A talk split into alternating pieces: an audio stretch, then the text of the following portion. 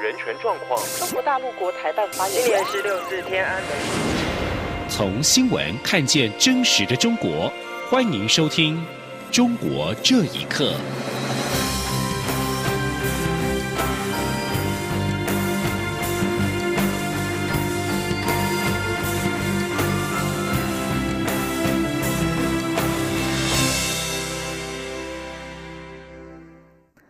各位好，欢迎收听《中国这一刻》。两岸交流已经常态化。内政部部汇报，今天通过《大陆地区人民进入台湾地区许可办法》修正草案，主要放宽大陆配偶亲属来台短期探视资格，并且松绑外国优秀人才的大陆亲属探亲资格。此外，修法也适度加重保证人责任，并缩短健检医美证件效期，以落实人流管控，确保国境安全。记者刘品希报道。为了满足两岸家庭亲情需求，内政部部务汇报十一号通过《大陆地区人民进入台湾地区许可办法》修正草案，放宽大陆配偶亲属来台短期探亲资格。另外，配合国家留才揽才的政策，修法也松绑外国优秀人才的大陆亲属探亲资格。移民署副署长钟景坤说：“我们增订，如果是台湾地区人民的三亲等内的血亲的配偶，以及经过许可在台湾居留的二亲等内的血亲和他的配偶，都可以申请来台探亲。那第二点就是依据外国人才，呃，专业专业人才延揽及雇佣法。”那么，在台工作及居留者的，他的大陆地区的父母、岳父母、公婆、配偶，或者是未成年子女等等，那么得申请来台探亲或者随行团聚。修法也增订台湾地区无户籍国民以及港澳政府派驻在台湾的人员，其大陆地区配偶、未成年子女或身心障碍而且无法自理生活的已成年未婚子女，可以申请来台随行团聚。另一方面，为了落实人流管控，确保国境安全，修法缩短来台健检医美证件的效期，从六个月减为三个月，停留期间十五天则维持不变。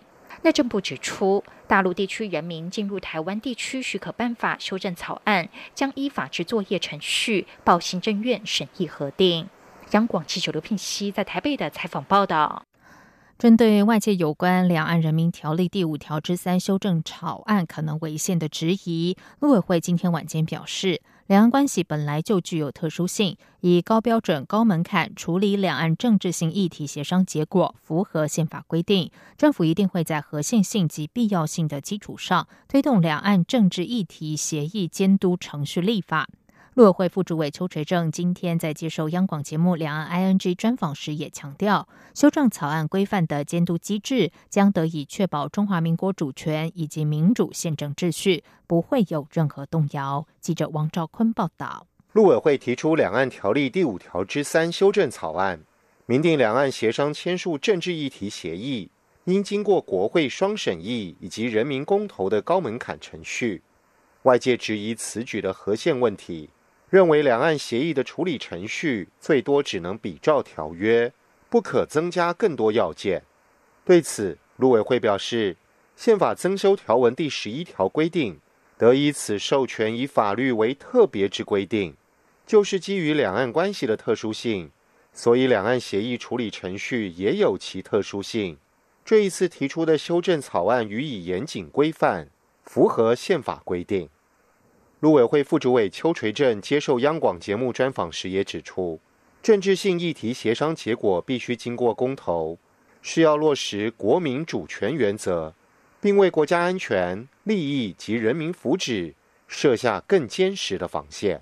邱垂正说：“啊，我们会有比较高标准、高门槛的这个监督机制，比如说国会双监督，还要有公民复决这些程序，以确保。”啊，我们中华民国的主权，以及啊，我们民主宪政秩序不会有任何的啊，这个呃，这个动摇哈。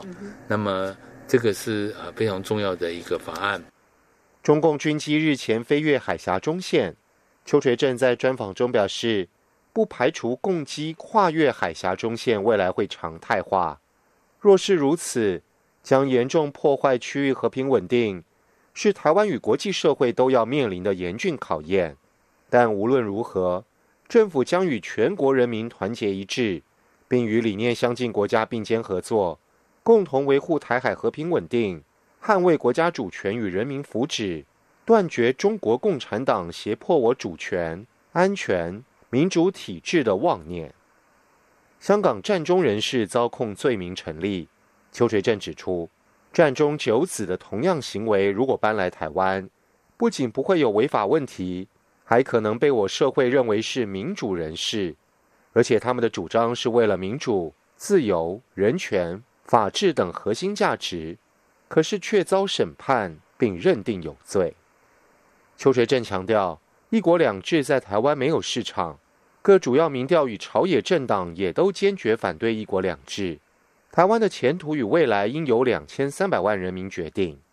他并重申，政府会依据蔡英文总统提出的七项指导纲领，加强说明政府政策，同时进一步揭露中共对台负面作为与政治图谋，更会坚定捍卫国家主权，维护自由、民主、人权、法治等普世价值。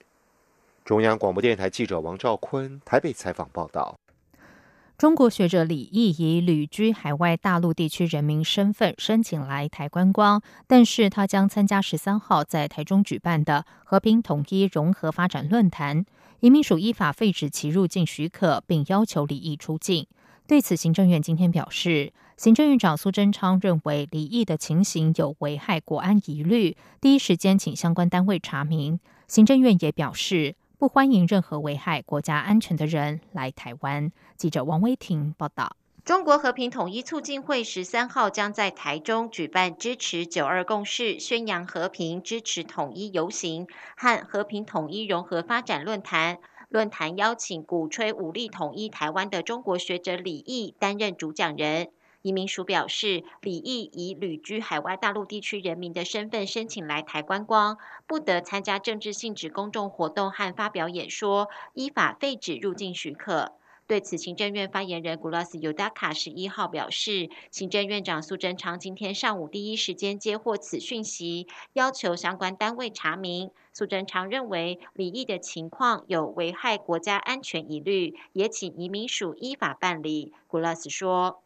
院长认为国安是至高无上的原则嘛，所以就指示相关的单位一定要查明到底是怎么回事。后来就发现他是以拿着美国的绿卡的名义申请来台湾旅游，但是呢，发现他即将参加的台中的活动跟他原来申请的旅游目的不相符，而且有危害国家安全的疑虑。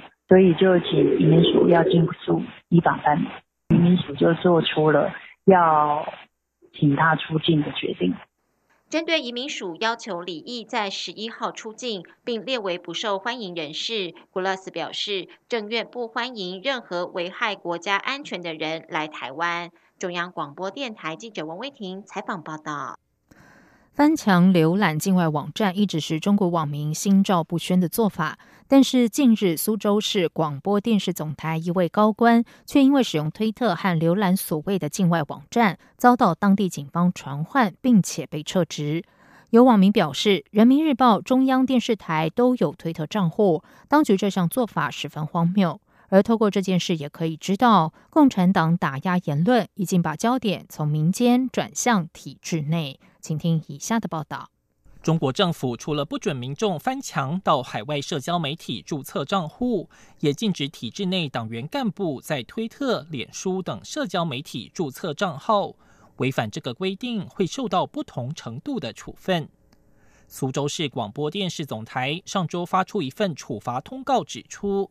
总台全媒体编辑中心节目副总监朱成卓注册推特账号，并透过该账号长期浏览、关注境外非法网站的有害资讯，严重违反了政治纪律和政治规矩，被公安机关传唤问讯。推特网民秀才江湖接受自由亚洲电台访问时表示，当局这项做法十分荒谬。他说。人民日报、中央电视台这都有推特账户，还有胡锡进，他们就是文革思维，就是说你非法就非法，是这这个不不是一个正常的国家该有的现象。这个人是党员吗？还是个官员吗？对他们内部的人要求更高，连那个批评的倾向都不可能有。他上推特注这个账户。广东推特用户贾品表示，中国政府体制内人员因为注册推特账号受处分，非常罕见。之前呢，倒没有怎么听说有这个体制内的人因为推特因为被处罚的。通过这个事件也可以说明啊，共产党他在打压言论、控制思想方面，他已经不只是针对民间了，他现在已经把这个侧重点也放在体制内了。接下来可能会严防死守吧。多位要求匿名的网民指出，体制内的官员都有接到上级通知，不得在境外注册账户。甚至连中国国内的微信等社交媒体账号都要如实上报。央广新闻整理报道：香港招商永隆银行一名前高层经理员徐志宏，因为购房需要借款，却被当局指控受贿。律师秦永佩表示，徐志宏的遭遇是中国司法的缩影，就是没有证据先抓人，然后再举证。由于徐志宏移居香港多年，该案也同时引发有关香港逃犯条例修订后的引渡争议。请听以下的报道：遭到当局指控涉嫌贿赂的徐志宏，曾经担任工商银行总行金融市场部的总经理。两千零八年辞职之后，出任招商永隆银行总经理。由于他在职时让银行转亏为盈，被业界视为金融奇才。根据自由亚洲电台报道。徐志宏的家属表示，徐志宏几年前因为购房需要向人借款两百多万，却被江苏无锡当局指控受贿。无锡市人民检察院以徐志宏卷入一起融资案为由，仓促立案，实际上却没有掌握确实的罪证。家属并谴责当局为了迫使徐志宏认罪，采取了威胁的手段。他说：“嗯，就是威胁恐吓吧。”你要不不说时候不承认的话，就抓你抓你小舅子抓你老婆这种威胁。做口供的时候，我们没说过的话，他直接就写了。如果我们不签字的话，不在口供上签字的话，就不让我们走。这起案件原定去年七月开审，却拖到了本周才开庭。中国律师后俱乐部发起人秦永佩表示，徐志宏的遭遇是中国司法的缩影。他说：“中国大陆办案都是这样，没有证据抓人。”先加人再取证，根本没办法有人权的情况下说你犯什么罪，你只能承认。你承认之后，他就按照这个这个东西来搞那个假的证据来找你。甚至像徐志宏这个案件，他直接找几个证人诬告你。徐志宏移居香港多年，持有香港身份证。两年前遭到无锡检察院立案之后，在深圳过关时被带走，移送无锡检察院审查起诉。香港政府计划修订逃犯条例。以此和中国大陆等没有长期嫌地的地区进行单次逃犯的移交。法律专业团体法政会司召集人吴忠鸾认为，修订一旦通过，和徐志宏情况相似的人将难逃被引渡的命运。法政会议司对于修法表示极大的忧虑，尤其是无人能够保证相关涉案人在大陆能够获得公平的审讯。央广新闻整理报道：美国商务部将三十七家中国公司和学校列入美国公司在做生意时需加谨慎的未经核实实体的名单。美国联邦政府公告的通知指出，新的名单于美东时间十一号开始生效。使用美国出口产品的机构如果拒绝回答美国政府提出的如何使用这些产品的问题，美国商务部就会将这个机构列为未经核实实体。凯文·沃尔夫曾经是美国商务部负责出口管理的助理部长。他表示，上了未经核实实体清单，意味着美国供应商向他们供货受到限制。而尽管这不是禁运，但是因为麻烦，有时供应商会把它当做禁运。以上中国这一刻，谢谢收听。